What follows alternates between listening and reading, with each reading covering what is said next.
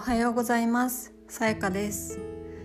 このポッドキャストでは一日一言私がランダムに選んだ言葉を皆さんにお届けしていきます。今日の一言はこちら。やりたいことあるって超幸せなことだぞ。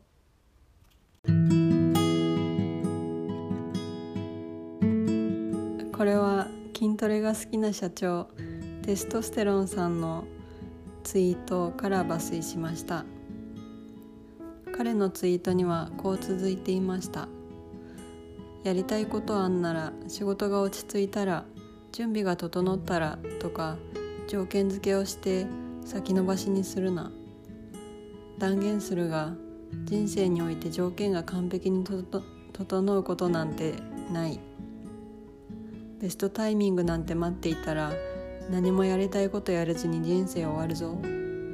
やりたいことあんなら今すぐやれ。やりたいことあるって超幸せなことだぞ。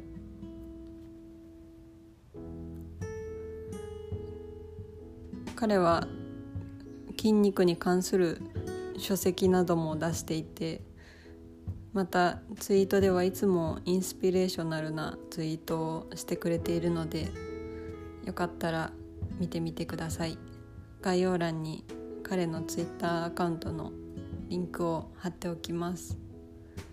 それでは皆さん今日も良い一日を。